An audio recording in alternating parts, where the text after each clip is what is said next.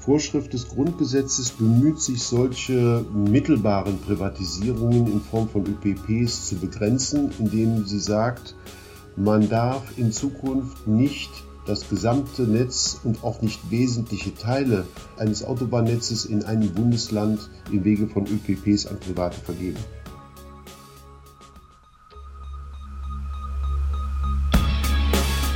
In guter Verfassung.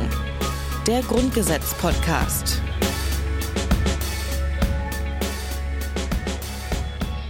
Hallo und herzlich willkommen zu einer neuen Folge vom Grundgesetz-Podcast in guter Verfassung.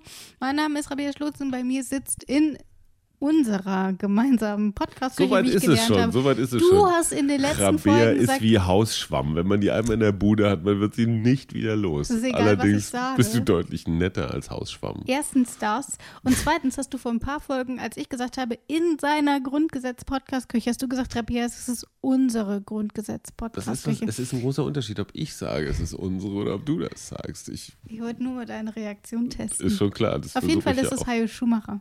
Tag. Hi. Äh, in der letzten Folge, da haben wir über die Bundesbank gesprochen. Hallo, Ähm, hallo, hallo. Wir müssen vielleicht erstmal verraten, dass wir jetzt zu der langen und heiß ersehnten Folge, die wir seit, ach, seit Monaten schon anteasern, kommen, nämlich Hallo Bundeswasserstraßen- und Schifffahrtsverwaltung. Und jetzt kannst du da eine. Rolle rückwärts machen. Jetzt mache ich meine Rolle rückwärts, Mhm. nehme ich wieder zurück zur Bundesbank. Über die haben wir in der letzten Folge gesprochen. Und zwar mit Ann-Kathrin Kaufeld. Und wir haben insbesondere auch darüber gesprochen, wie viele Rechte und ähm, auch Befugnisse die Bundesbank mittlerweile an die Europäische Zentralbank, also die EZB, abgegeben hat, die ja unabhängig agiert. Und eigentlich ist diese Unabhängigkeit eben von Europäischer Kommission etc. eine gute Sache. Aber ganz so einfach ist es tatsächlich nicht, wie Ann-Kathrin Kaufhold in der letzten Folge erklärt hat. Und wir hören da einfach noch mal ganz kurz rein. Ist die Unabhängigkeit der Zentralbanken jetzt etwas Gutes oder etwas Schlechtes? Sie ist ambivalent und sie wird auch in Deutschland und in Europa ganz unterschiedlich bewertet. Unabhängigkeit kann einerseits ein wirksamer Schutz davor sein, dass die politischen Instanzen die Geldpolitik für ihre kurzfristigen Ziele instrumentalisieren und missbrauchen, also etwa vor Wahlen Zinssenkungen äh, bewirken, die dann zwar kurzfristig äh, Wachstum fördern, weil sie Investitionen erleichtern, aber mittel- und langfristig äh, zu einer Inflation führen, die der Wirtschaft und der Gesellschaft insgesamt schadet. Viele Staaten haben in der Vergangenheit auch positive Erfahrungen mit der Garantie der Unabhängigkeit für ihre Zentralbanken gemacht, auch die Bundesrepublik. Unabhängigkeitsgarantie bedeutet aber zugleich auch eine erhebliche Schwächung der demokratischen Legitimation der Zentralbanken. Möglichkeiten der Bürgerinnen und Bürger in Europa zu beeinflussen, welche Maßnahmen die EZB ergreift, sind sehr begrenzt. Beschränken sich im Wesentlichen darauf, dass sie mittelbar über die Wahl der nationalen Regierungen beeinflussen können, welche Personen in der EZB die Entscheidungen treffen. Das ist insofern nicht unproblematisch, als die EZB ein sehr mächtiger Player ist und im Wesentlichen mit ihren Entscheidungen wesentlichen Einfluss auf die Entwicklung der Wirtschaft und die politische Entwicklung in Europa hat. Das hat sich in der Staatsschuldenkrise zuletzt ganz deutlich gezeigt. Insofern scheint es mir wichtig, dass diese Schwäche der demokratischen Legitimation zumindest ein kleines Stück weit dadurch kompensiert wird, dass die Gerichte, also EuGH und Bundesverfassungsgericht, jedenfalls darüber wachen, dass die EZB nur diejenigen Kompetenzen ausübt, die ihr auch von den Verträgen übertragen wurden. Und in dieser Folge geht es jetzt also erst einmal um die lang ersehnten Wasserstraßen. Nicht nur, aber zunächst mal geregelt werden die im Grundgesetz in Artikel 89. Und was da drin steht, das hören wir jetzt erst einmal wie immer Absatz 1. Der ist spannend. Absatz 1. Der Bund ist Eigentümer der bisherigen Reichswasserstraßen. Die ehemaligen Reichswasserstraßen, da hat man also etwas von früher übernommen. Die waren schon da und hat gesagt, gut, jetzt macht das der Bund. Wir sprechen auch gleich darüber, ähm, was das genau bedeutet. Aber Was ist eigentlich eine Wasserstraße? genau diese Frage wollte ich zuerst klären und deswegen hören wir jetzt ein kleines Mini-Erklärstück, was eigentlich Wasserstraßen sind. Gibt es auch Wasserwege und Ja. Wasserautobahnen und Wasserbundes... Okay. Wasserautobahnen. Naja, wenn es Straßen sind, die gibt es ja auch in unterschiedlichen Güten. Ich sehe schon, wo das Wassertrampelpfade. hinführt. Ich bin Ja. zum Beispiel begeisterter Kajakfahrer. wenn ich auf der Schwentine in Norddeutschland fahre, ist das eigentlich eine Wasserstraße oder ist das einfach nur ein Flüsschen? Du könntest einfach mal hören, was dir dieses Ja. Erklärstück jetzt erklärt Danke, und dann Rabea. wissen wir es. Erklärstück zu Wasserstraßen. Wasserstraßen sind Kanäle oder Flüsse, die mit dem Schiff befahrbar sind. In Deutschland werden sie überwiegend für den Warenverkehr verwendet, aber auch Fährschiffe schippern durch die deutschen Bundeswasserstraßen. Zum Beispiel die Rheinfähre rund um die Lorelei bei St. Gorshausen in Rheinland-Pfalz. Insgesamt gibt es in Deutschland ganze 7300 Kilometer Binnenwasserstraßen, also solche, die durch Deutschland verlaufen. Damit man aber wirklich auf dem Wasser quer durch Deutschland kommt, muss man der Natur ein bisschen nachhelfen. Nicht nur gibt es zahlreiche Kanäle, die neben die natürlichen Wasser treten, es gibt auch etwa 350 Schleusenanlagen, vier Schiffshebewerke und rund 300 Wehranlagen. Übrigens, der Rhein ist die wichtigste Wasserstraße in Deutschland.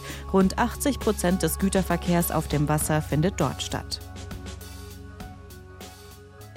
Und die gibt es natürlich schon länger. Das ist etwas, was wir hier rauslesen. Das waren früher eben, wie gesagt, die Reichswasserstraßen. Und dann, als man dann das Grundgesetz 1949 geschrieben hat, hat man die dann eben übernommen. Ähm, Das und ist wahrscheinlich auch eine Eigentumsgeschichte, ne? Einfach zu sagen, so bumm, ist jetzt unsers. Genau. Und das hat jetzt eben erstmal der Bund übernommen. Äh, Das hätte auch anders laufen können. Man hätte auch sagen können, die jeweiligen Bundesländer, durch die diese Bundeswasserstraßen fließen, hätten eben diese Rechte äh, bekommen und eben insbesondere auch die Besitztümer daran. Das hat man aber nicht gemacht. Das gab es früher aber auch mal.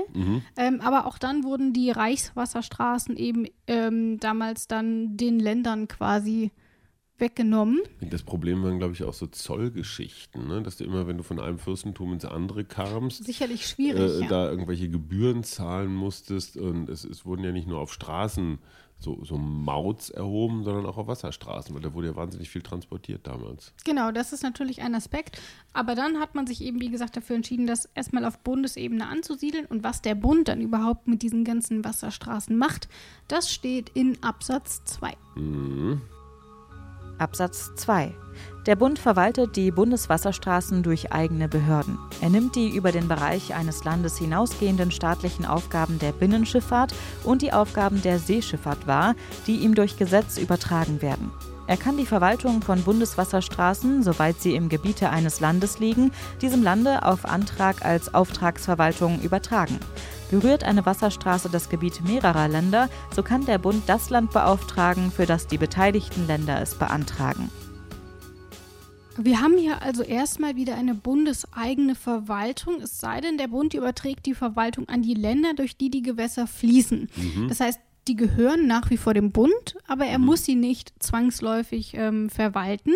Und weil es sich eben um eine Auftragsverwaltung handelt, hat der Bund da eben auch wieder relativ viel Mitspracherecht. Das haben wir jetzt ja schon häufiger hier im Grundgesetz-Podcast gehört. Aber er muss eben auch Rücksicht nehmen, äh, wie wir in Absatz 3 lesen können. Absatz 3. Bei der Verwaltung, dem Ausbau und dem Neubau von Wasserstraßen sind die Bedürfnisse der Landeskultur und der Wasserwirtschaft im Einvernehmen mit den Ländern zu wahren. Wie sieht denn so eine Rücksichtsnahme aus? Da kommt jetzt ähm, endlich mal, wir haben jetzt schon ein paar Absätze besprochen, kommt jetzt endlich mal unser Jurist ins Spiel. Das ist in dieser Folge Georg Hermes. Und wer Georg Hermes ist, das hören wir erst und dann sprechen wir über diese Rücksichtsnahme. Professor Dr. Georg Hermes ist ein deutscher Rechtswissenschaftler. Er hat neben der Rechtswissenschaft auch Politik studiert. Kurz nach seinem Studium war er für einige Zeit als Rechtsanwalt tätig, wechselte dann aber zunächst als Mitarbeiter ans Bundesverfassungsgericht und später wieder an die Hochschule. Seit 1998 ist er Professor für öffentliches Recht an der Goethe-Universität in Frankfurt. Er ist außerdem als Gutachter tätig und hat schon mehrmals Parteien vor Gericht vertreten. Zunächst erklär du uns doch mal, was würdest du denn unter dieser Rücksichtsnahme verstehen, die wir hier in Absatz 3 stehen haben? Da steht ja noch ein anderes Wort. Da steht ja Bedürfnisse der Landeskultur und der Wasserwirtschaft. ja. Ähm, wir gehen jetzt mal in einen ganz anderen Teil der Welt, in Nahen Osten. Ähm, da geht es zum Beispiel bei Flüssen wie dem Jordan darum, wer kriegt eigentlich wie viel Wasser. Das sind Gegenden der Welt, wo Wasser ein Riesenthema ist. Trinkwasser klar, aber auch Bewässerung von Feldern und, und, und. Schiffbarkeit von Flüssen. Kannst du da jetzt mit deinen Kähnen drauf oder nicht? Also der Streit ums Wasser ist äh, durchaus ein Kriegsgrund oder ein, äh, so das Wasser abgraben äh, ist ein, ein, ein schöner Begriff, äh, mit dem man sich das vorstellen kann. Ich könnte also als Land A ganz viele Seitenkanäle legen von irgendeinem Fluss, sodass nur noch ein paar oder eine Talsperre bauen oder weiß der Geier was, äh, sodass dann in Land B nur noch so ein bisschen Gekrümel Rinnsal ankommt. Rinnsal ankommt. Das würde dann die entsprechende Landeskultur äh, von Land B womöglich beeinträchtigen. Wenn also der Bodden äh, in der Ostsee in Mecklenburg-Vorpommern keinen Zufluss mehr bekommt oder da auf einmal was versandet, vermorastet, Fische fallen trocken und, und, und. Also Wasser zwingt zur Gemeinsamkeit. Das Ist das, ein, schön. ist das ein Romantitel? Wasser zwingt zur Gemeinsamkeit? Nein, du kannst, du kannst Wasser nicht egoistisch behandeln, sondern musst sehen, dass jeder was davon abbekommt. Ist ein bisschen auch so wie Luftraum. Kannst auch nicht sagen, so das ist jetzt meins, da Ja. kann nur ich durch, sondern ist für alle da. Und äh, insofern ist das so ein, ist das so ein ganz, ganz sensibles Thema. Und ich glaube, in Zeiten des Klimawandels, wo wir alle auf einmal sagen, Huch, ne, Stauseen äh, leer und so, wird es dann nochmal eine Runde, eine Runde spannender. Und ähm, da sind die Länder dann einfach zur Kooperation gezwungen. Allerdings nicht nur unsere Bundesländer, sondern natürlich auch, wenn man sich das anguckt, der Rhein mündet äh, in den Niederlanden äh, äh, in die Nordsee, ja, oder die, ähm, die Donau, ich weiß nicht, durch wie viele Länder die zum Beispiel fließt, oder auch die Elbe, die jetzt hier äh, aus Tschechien kommt oder sowas. Also es ist halt, es ist halt auch so ein europäisches Thema. Und die europäische Dimension ist mir hier gar nicht drin bei den Bundeswasserstraßen. Aber egal. Genau, das ist noch ein anderer Punkt. Aber erstmal sprechen wir darüber, ob du denn mit deiner Definition von Rücksicht in Bezug auf Wasserstraßen richtig liegst. Also die Länder haben, wenn der Bund ähm, Wasserstraßen neu baut oder ausbaut, äh, grundsätzlich kein Vetorecht. Sie können das nicht verhindern, aber äh, sie haben natürlich ihre Interessen müssen vom Bund berücksichtigt werden. Und äh, Wasserstraßen sind eben regelmäßig nicht nur ähm, Infrastruktur, um dort Schiffe fahren zu lassen, sondern Wasserstraßen haben auch eine wasserwirtschaftliche Funktion. Sie haben was mit Grundwasser in der näheren Umgebung, sie haben was mit der Trinkwasserversorgung und so weiter zu tun. Und diese Belange, äh, für die ist der Bund nicht zuständig, sondern das sind äh, Angelegenheiten der Länder. Und deswegen muss der Bund, wenn er an seinen Bundeswasserstraßen äh, herumdoktert, muss er auf diese Angelegenheiten der Länder Rücksicht nehmen. Da lagst du gar nicht so mega nicht so- verkehrt. Ich musste jetzt ganz spontan an Nitrat denken, weil wir An die kriegen was? Nitrat. Ach, Nitrat. Wir kriegen doch immer mal wieder aus Brüssel äh, so mahnende Hinweise darauf, dass unsere Bauern offenbar zu viel Gülle auf dem Acker verkippen, deswegen Nitrat ins Grundwasser sickert. Das ist ja auch so eine Art, ich sag mal, chemischer Kriegsführung, weil wenn dieses Grundwasser sich irgendwo hin bewegt, zum Beispiel dann in Flüsse und weiter ins nächste Bundesland, ähm, sind dann auch alles so Aspekte. Also die, die Verzweigtheit dieses Wasserthemas, und da sind wir wieder bei unserem Urthema, guck mal an, man denkt irgend so ein Pille-Palle-Artikel und auf einmal denkt man, huch, das, was bei mir jeden Morgen zum Zähneputzen aus dem Kran kommt, hat offenbar hier was mit Artikel ähm, 89 zu tun. Faszinierend, wie Mr. Spock sagen würde. Aber äh, wir sprechen in dieser Folge ja nicht nur über Artikel 89, so faszinierend er auch sein mag. Äh, wir sprechen nämlich auch noch über Artikel 90 des Grundgesetzes. Dort verlassen wir dann quasi die Wasserstraßen und gehen zu den Bundesstraßen. Und da steht in Artikel 90 Absatz 1 drin. Absatz 1. Der Bund bleibt Eigentümer der Bundesautobahnen und sonstigen Bundesstraßen des Fernverkehrs. Das Eigentum ist unveräußerlich. Also erstmal gleiches Spiel. Die Bundesautobahnen und sonstige Bundesstraßen gehören erst einmal dem Bund. Und ich glaube, das ist der Warum wichtige steht Part, Da eigentlich nicht der Bund ist Eigentümer der bisherigen Reichsautobahnen. weil da ja auch neue zum Beispiel dazu Naja, bei Wasserstraßen kommen ja auch neue dazu. Hajo, Ich wollte es ja nur I mal wissen. Ich hätte gern ein bisschen mehr Systematik, liebe Grundgesetzautoren. ich werde Du wirst es Ich ausrichten. sag's ihm. So, auf jeden Fall, ähm, ich glaube, der wichtige Part hier ist, dass die nicht verkauft werden dürfen. Ja, darf ich mal ganz kurz von den Eltern des Grundgesetzes 1949, wenn der Jüngste, sage ich mal, 25 war, 1949, und jetzt sind wir 70 Jahre später, dann wäre er oder sie 95. Also lebt noch jemand von den Autoren des Grundgesetzes von damals? Okay, ich frage ja nur nicht. mal ebenso. Nee, keine ich frage Ahnung. für einen Freund. Ich nehme Äh, an, sie waren alle einen Tacken älter.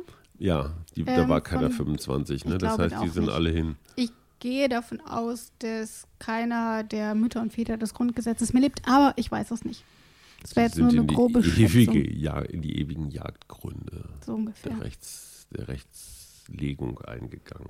Genau. So, also zurück zu den Autobahnen. Genau, die- Bundesstraßen steht übrigens auch. Die kann man übrigens nicht kaufen. mhm, vermauten. Willkommen. Vermauten. Äh, da kommen wir gleich noch dazu. CSU-Spezialität. Zunächst einmal sprechen wir darüber, warum man die eigentlich überhaupt nicht kaufen kann. Das, das zweite Thema, was mit diesen Vorschriften immer auch verbunden ist, wenn im Grundgesetz steht, Bund oder Land oder beide gemeinsam oder in, äh, abgegrenzt voneinander kümmern sich um eine bestimmte Angelegenheit, dann sagen diese Artikel gleichzeitig, das ist eine staatliche Angelegenheit und keine Angelegenheit der privaten Wirtschaft. Und so ist es auch bei Artikel 90, der sagt, Bundesstraßen sind staatliche Angelegenheit und nicht Angelegenheit von Privaten. Die Bundesstraßen können nicht privatisiert werden. Das ist die zentrale erste wichtige Aussage von Artikel 90. Was hältst du denn davon? Ich meine, so ein Stück Autobahn, genug haben wir, es sind 13.000 Kilometer in Deutschland. Hättest du gern so ein Stück und da kannst du dann dein Auto abstellen oder so. Es gibt eine Raststätte, die ich seit Jahrzehnten, ich fahre so, ich fahre echt ganz wenig Auto und auch ganz wenig Autobahn, aber ich kann mich erinnern, die muss irgendwo, wie der Name schon sagt, äh, im Frankenwald sein. Das ist so eine Brücke über die Autobahn. Da wohnen Leute drin. Nein, die Ach so. gleichzeitig ein Restaurant ist. Das heißt, du isst da dann Wiener Schnitzel und guckst einfach zu, wie unter dir die Autos lang brausen. So ein ewiger Jungstraum, so wie man früher auf einer Brücke stand und Autos beguckt hat. Okay. Ähm, die hätte ich gerne. Okay. Einfach so. Und ich könnte mir sogar vorstellen, da zu wohnen, weil diese Mischung aus Wald und Autobahn finde ich nicht uninteressant. Ich habe aber mal eine Doku über so einen Wohnblock gesehen, der über der Autobahn herging. In Berlin, Stadtautobahn. Nee, Doch, gibt es hier aber. ja, kann sein, aber es war so eine richtige Autobahn und da lebten Leute auf diesem Übergang. Ganz komisch. das heißt egal, so eine richtige. Autobahn. Ja, halt so eine, Die Berliner so Stadtautobahn ist auch eine A6 richtige Autobahn. so. Okay, okay. Genau, auf jeden Fall, äh, wie Details. gesagt, 13.000 Kilometer haben wir. Und damit ist das ähm, deutsche Autobahnnetz übrigens das viertlängste der Welt. Was natürlich im Verhältnis zur Landesgröße ganz schön absurd klingt. Ja, auf der anderen Seite ist das auch ein echtes Markenzeichen dieses Landes. Ja. Äh, Wir als Klimaschützer wenden uns mit Abscheu und Empörung äh, zur Seite. Dennoch, viele Menschen in anderen Ländern finden das hammermäßig geil, dass es hier Straßen gibt, auf denen es keine Ampeln, keine Kreuzung, Ja. keine Radfahrer, keine Kühe oder sonst irgendwie Fuhrwerke gibt, die da rumnerven. Ich war mal vor gar nicht langer Zeit zum Beispiel in Bhutan unterwegs. Und ähm, da gibt es halt, das, das wäre bei uns halt eine Landstraße. Das sind so deren Hauptverkehrsschlagadern und du hast eine Stunde, du schaffst in einer Stunde vielleicht 20, 25 Kilometer.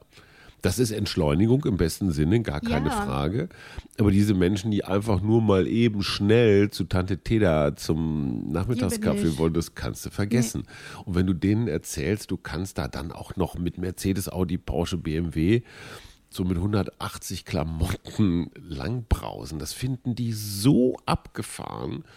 Das können wir uns nicht vorstellen, weil wir mit diesen Autobahnen groß geworden sind. Jeder, für uns ist das völlig normal. Für den Rest der Welt, die sowas nicht haben, ist es irre. Und dann im Zusammenhang halt mit deutschem Automobilbau, Ja. den wir so langsam, glaube ich, auch etwas nostalgischer begucken dürfen in Zeiten von Elektro und sonst wie Mobilität.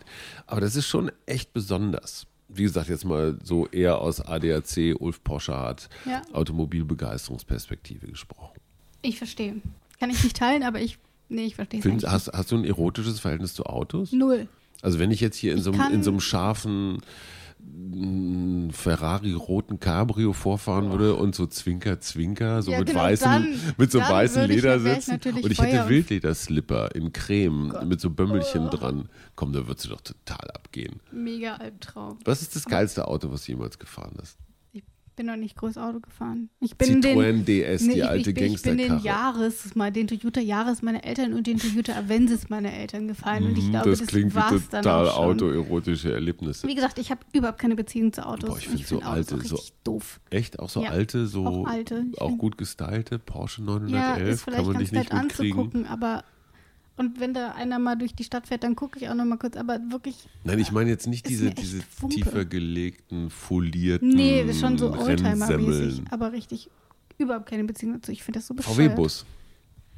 Komm, VW-Bus, da kannst du mit deinem, Ja, ist praktisch, mit aber deinem mehr halt auch aktuellen, wirklich mit deinem nicht. aktuellen Lover kannst du irgendwo an den See Praktisch. fahren. Autos sind Fortbewegungsmittel. That's Okay. it. Gut, Alles klar, auf jeden Fall zurück alles. zur Autobahn, Mhm. mit der ich ja, wie wir jetzt geklärt haben, nicht so mega viel anfangen kann. Mhm. Aber grundsätzlich ist es erstmal so, Bundesstraßen allgemein dürfen nicht verkauft werden. Und ich weiß nicht, Ohio, ob es dir genauso ging, aber als ich das gelesen hatte, da musste ich ein bisschen aufhorchen. Mhm.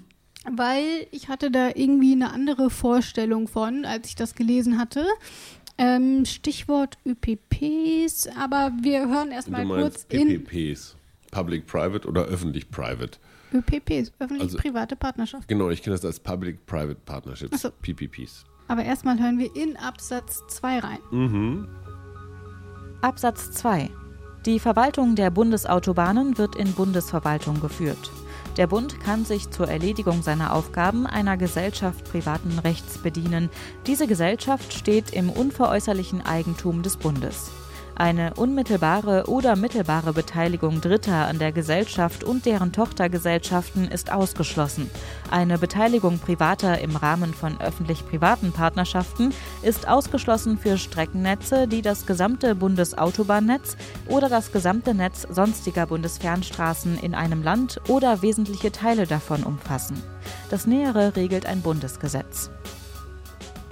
Also erstmal der Reihe nach, erstmal zu Satz 1. Es handelt sich hierbei um eine bundeseigene Verwaltung. Ähm, das hatten wir jetzt schon häufiger. Grundsätzlich kümmert sich der Bund da also selbst drum.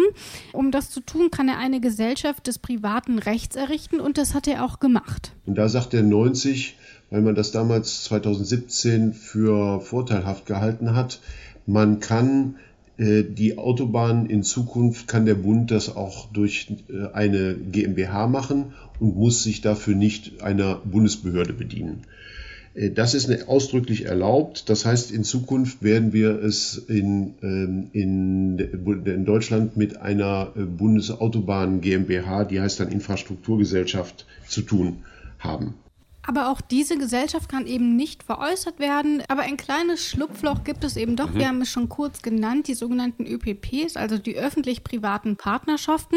Daran musste ich nämlich auch schon denken, als wir darüber gesprochen haben, dass diese Bundesstraßen nicht verkauft werden können. Was es mit diesen ÖPPs auf sich hat, das erklärt auch nochmal Georg Hermes. Das zweite Thema des Artikel 90 Absatz 2 sind die sogenannten öffentlichen privaten Partnerschaften oder ÖPPs. Die Vorschrift des Grundgesetzes bemüht sich, solche mittelbaren Privatisierungen in Form von ÖPPs zu begrenzen, indem sie sagt, man darf in Zukunft nicht das gesamte Netz und auch nicht wesentliche Teile eines Autobahnnetzes in einem Bundesland im Wege von ÖPPs an Private vergeben.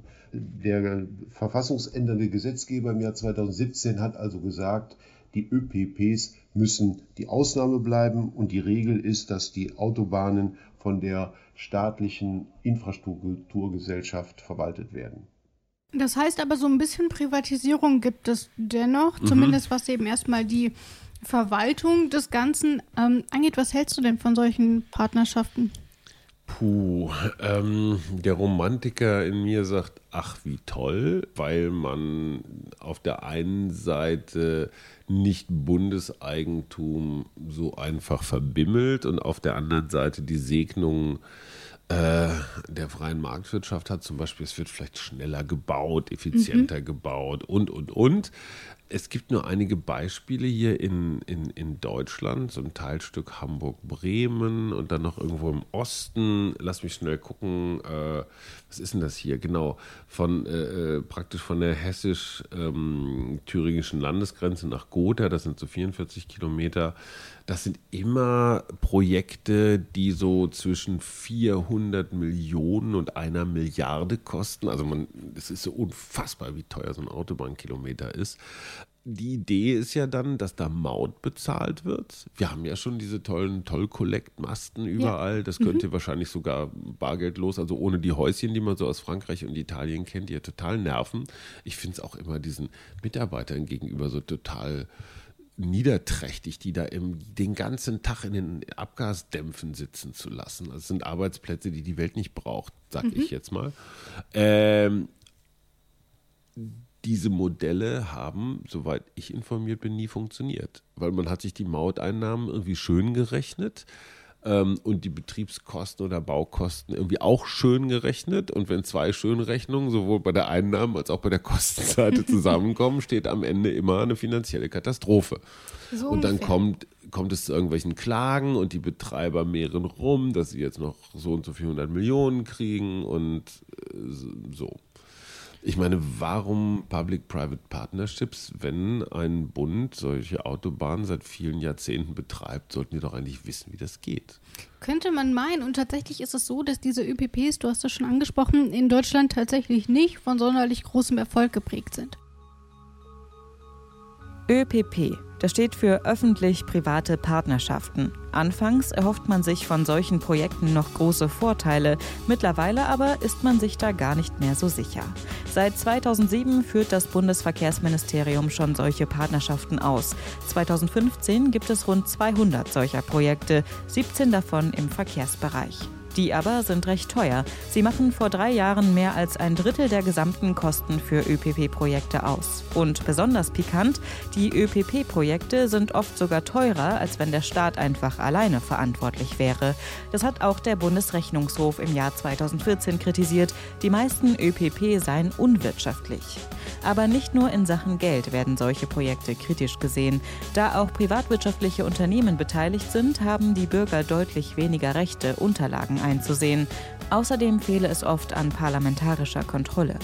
Wie aber sehen solche ÖPP in Deutschland denn eigentlich aus? Schauen wir auf das berühmteste Projekt, die Lkw-Maut, betrieben von Toll Collect. Eigentlich soll das System schon 2003 starten. Wegen technischer Probleme aber ist es erst zu Beginn 2005 soweit. Voll funktionsfähig ist das Mautsystem sogar erst ein Jahr später. Diese Verzögerung kostet den Staat einiges. Die Einnahmeausfälle werden damals auf etwa 4 Milliarden Euro geschätzt. Das Bundesverkehrsministerium klagt. Zur Einigung kommt es aber erst 2018. Aufgrund der Länge des Verfahrens belaufen sich die Kosten auf etwa 7 Milliarden Euro. Und damit der Bund überhaupt noch Geld sieht, hat man sich geeinigt. Die Vertragspartner zahlen etwa 3 Milliarden Euro zurück. Diese ÖPP hat den Steuerzahler damit einiges gekostet. Wir lassen solche Niederlagen jetzt aber mal hinter uns und schauen uns stattdessen Absatz 3 dieses Artikels mhm. an. Absatz 3. Die Länder oder die nach Landesrecht zuständigen Selbstverwaltungskörperschaften verwalten die sonstigen Bundesstraßen des Fernverkehrs im Auftrage des Bundes. Die sonstigen Bundesstraßen werden also im Auftrage des Bundes durch die Länder verwaltet. Was sind mhm. denn diese sonstigen Bundesstraßen? Nee, es geht ja nicht nur um Autobahnen, sondern auch um Bundesstraßen. Genau. Das sind immer also diese alles Bs. außer Autobahnen. Alles, was mit B anfängt ja. und dann von 1 bis ich weiß nicht was äh, durchgezählt ist. Ne? B1, B2. Das sind ja praktisch landes-, bundeslandübergreifende ja. quasi Ersatzautobahnen Groß, großes Thema ist ja, seitdem es die Lkw-Maut gibt, dass die dann ausweichen, ausweichen. auf mhm. die Bundesstraßen, die ja zum Teil sehr, sehr gut ausgebaut ja. sind. Da kann man Maut sparen. Dann werden die halt kaputt gefahren. Ähm, da gibt es ja inzwischen jetzt auch eine Bemautung, heißt das so? Ich vermaute Klingt mal.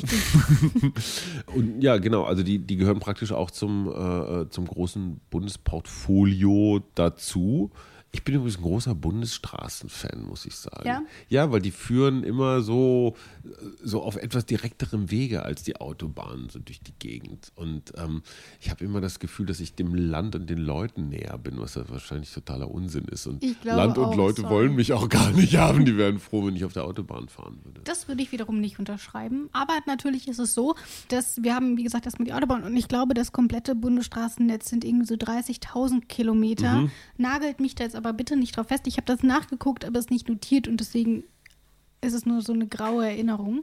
Ähm, aber zum Beispiel hier in meinem Grundgesetzkommentar, den ich ja nach wie vor hier vor mir liegen habe, da wurde auch von Georg Hermes, der hat diesen ähm, Artikel auch in diesem Grundgesetzkommentar bearbeitet, diskutiert, ob Ortsdurchfahrten unter diese sonstigen Bundesstraßen fallen oder ob da eben schon die Gemeinden verantwortlich sind. Und der kommt auch aufgrund der Diskussion innerhalb der Rechtswissenschaft zu dem Schluss, dass der Bund dann nicht zuständig ist. Auch eine Frage, die ich mir vorher zwar nie gestellt habe, jetzt aber ehrlich gesagt ganz gut finde, dass ich die Antwort darauf kenne. Ähm, von daher auf jeden Fall spannendes Teil hier, dieses Werk.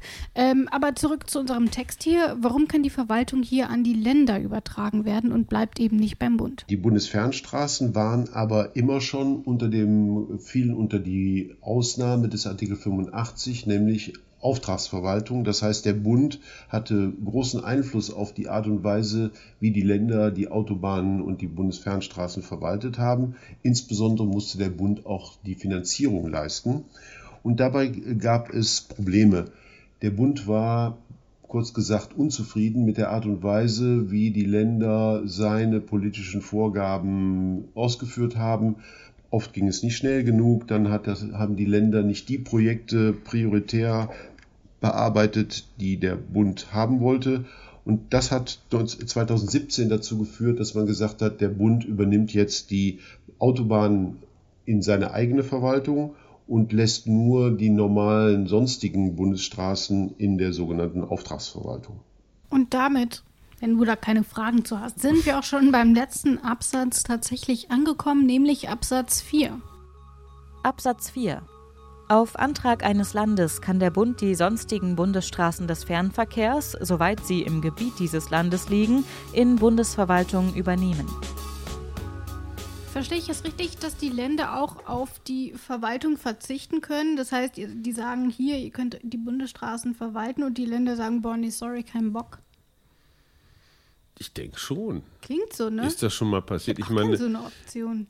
Ja, aber am Ende ist es doch eher so, dass es Bundesknete für das Land gibt, wenn sie diesen, diesen Service für den Bund erledigen. Natürlich ja, könnt, könnten sie es zurückgeben, aber damit würden sie ja auch einen Auftrag, also Kohle zurückgeben. Das heißt, du würdest freiwillig sagen, die nächsten zehn Folgen dieses Podcasts mache ich nicht. Äh, Nie, nie würde ich auf diesen Podcast verzichten. Nein, aber nur mal so. Stell dir vor, du bist jetzt. Was, was, Eine Autobahn. Nee, nee, stell dir vor, du bist ein Bundesland. Was für ein Bundesland bist du? Mhm. Ich bin immer Rabea? Rheinland-Pfalz. Du bist immer Rheinland-Pfalz, okay.